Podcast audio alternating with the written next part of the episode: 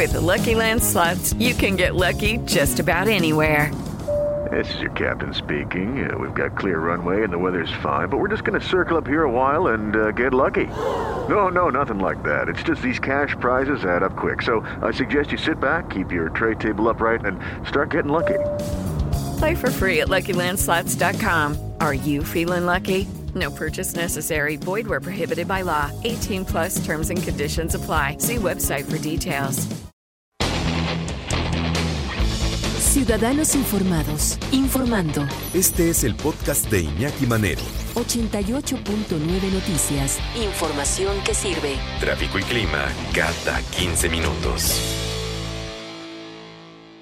Mi querido Per Rodrigo González, especialista en comportamiento de perros, director de la Asociación Ladridos Ayudando y de la Escuela Canino Manos Ladrando. ¿Cómo estás? Saludos, Iñaki, humanidad que nos escuchan. Pues muy bien, muy bien, aquí entrando en un tema casi como siempre polémicos. Este, los perros lobo. Ajá. Es, un- es una onda no tan nueva, Sí. pero que desgraciadamente aquí en México va a empezar a convertirse en algo muy muy común y yo diría por desgracia porque no podemos con nuestras vidas y traer a, a nuestra casa un animalito pues que pues que tiene un 70% de lobo, ¿no? Entonces, eh, Sí. mira, yo me iría a la historia básicamente en la prehistoria cuando se nos acercó el lobo porque fue él el que se acercó, Claro. perdón, A la nosotros fogata, ¿no? Ajá.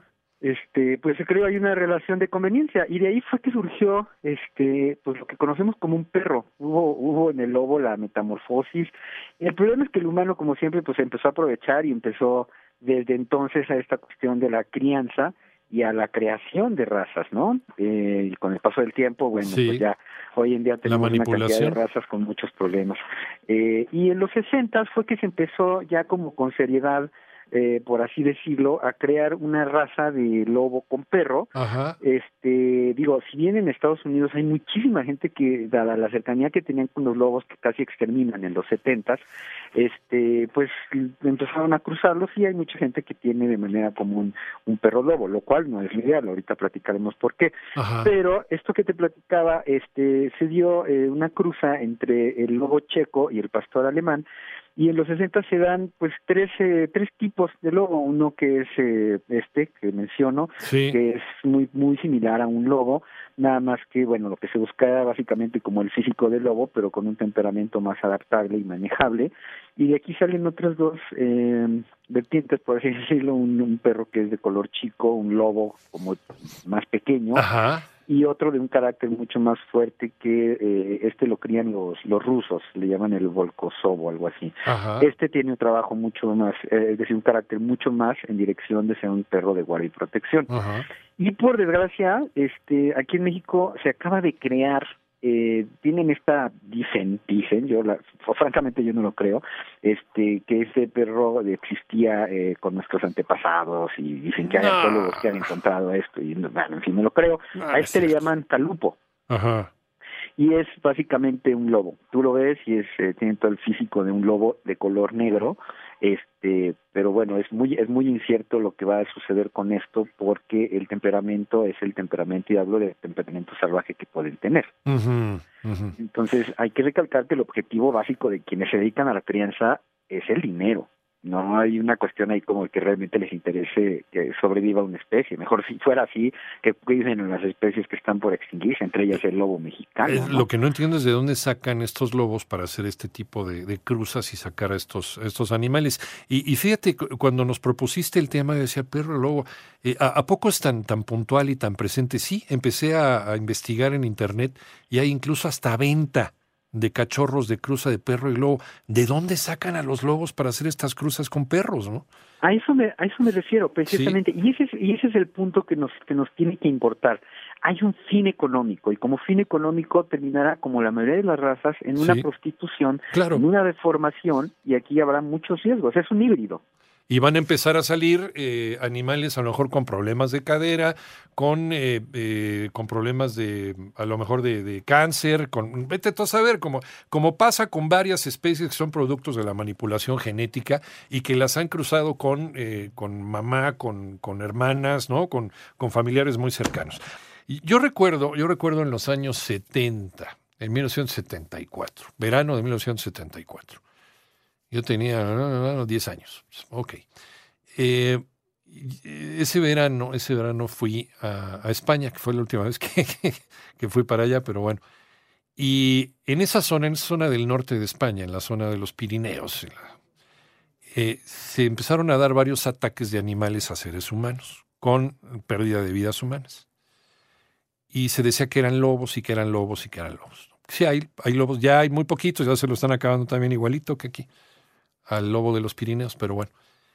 Eh, pero después se descubrió que eran cruza de perros con lobos. Eran perros que se habían convertido en ferales, se habían cruzado con lobos y los descendientes eran los que estaban haciendo estos disturbios. Y explicaban los naturalistas, entre ellos un hombre extraordinario que se llamó Félix Rodríguez de la Fuente, que ha sido uno de los más grandes naturalistas en la historia. Un hombre que luchó por los derechos de los lobos y de las águilas y de animales incomprendidos en peligro de extinción. Bueno, y decía Félix Rodríguez de la Fuente, no, espérense tantito. La razón por la cual los perros lobos son más agresivos es porque tienen más confianza. Ya está en su información que le tienen, no le tienen miedo al ser humano. Le tienen, le tienen más confianza al ser humano y el lobo no. Por eso hay tan poquitos ataques de lobos a seres humanos, porque nos tienen miedo. Antes pegan la vuelta, a menos que estén muriendo de hambre o sea porque tienen rabia, ¿no? Pero los perros lobo tienen eh, dentro de su instinto, tienen más cercano al ser humano. Mi querido Per Rodrigo González, especialista en comportamiento de perros, seguimos esta charla contigo. Y esto que mencionas es muy importante porque básicamente hay que llamarlo como es, un híbrido. Yo puedo hablar por experiencia propia. Yo tuve uno de estos animales. Eh, resulta, pues, para no hacer la historia larga, que una persona que lo tenía no lo pudo tener y me lo dio. Y desde que lo conocí, me vi, fue claro que era un lobo. Este, y fue una experiencia que, si bien tiene cosas interesantes desde un punto de vista, dada mi profesión como estudio de comportamiento, hubo cosas increíbles, pero no se los recomiendo a nadie. Son animales nerviosos, destructivos, ansiosos. Este miedo que tú mencionas, este, que, que, sobresale en, en los perros de los que hablaba yo, el perro checo, el perro lobo checo, pues, ha llamado así, este, tienen estas características. Este, tú los dejas solos y puede crear ansiedad por separación y acabar por completo con tu casa. El que yo tuve, bueno, arrasó con la casa. Completa. Porque están acostumbrados a la manada, ¿no?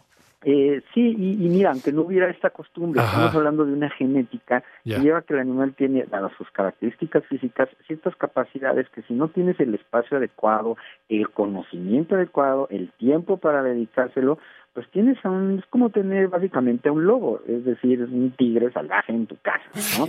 Entonces es algo que es, es un compromiso, vamos, insisto, siempre hablamos de lo, del poco compromiso que hay de la mayoría de la sociedad en cuanto a un perro común, sea o no de raza, este, pero si estás hablando de un perro que ya tiene una genética en donde hay un porcentaje eh, silvestre, salvaje, este, pues puedes esperarte lo peor. Entonces, yo insisto, y lo platicamos hace un minuto, el problema es que se convierte en un gran negocio.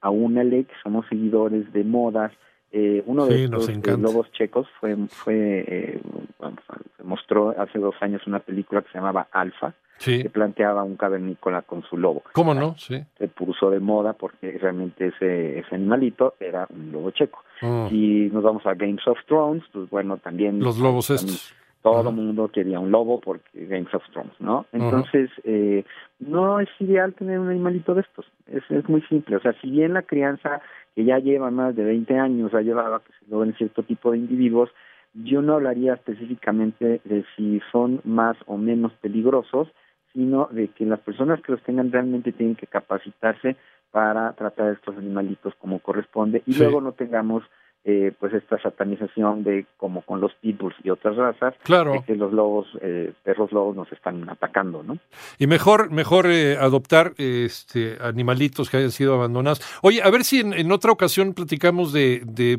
las ventajas de los perros mestizos te late Ah, seguro, si ya dejamos para la que viene, que hay mucho que hablar al respecto. Sí, pero Rodrigo, ¿en dónde te encontramos? Estoy en, YouTube como Perrisección 2 con número y en Facebook como Ladridos Ayudándolos. Quien quiera adoptar algún perrito, ahí mismo, ¿verdad? Seguro, y ahí estaría subiendo información de todo esto que estamos hablando, porque hay mucho en Internet, pero hay que ver que veamos lo que no nos lleve a realmente querer tener uno, sino a pensar si es viable obtener uno. Por favor, los perros lobos, olvídense de esas modas absurdas, por favor. Luego lo pagamos caro.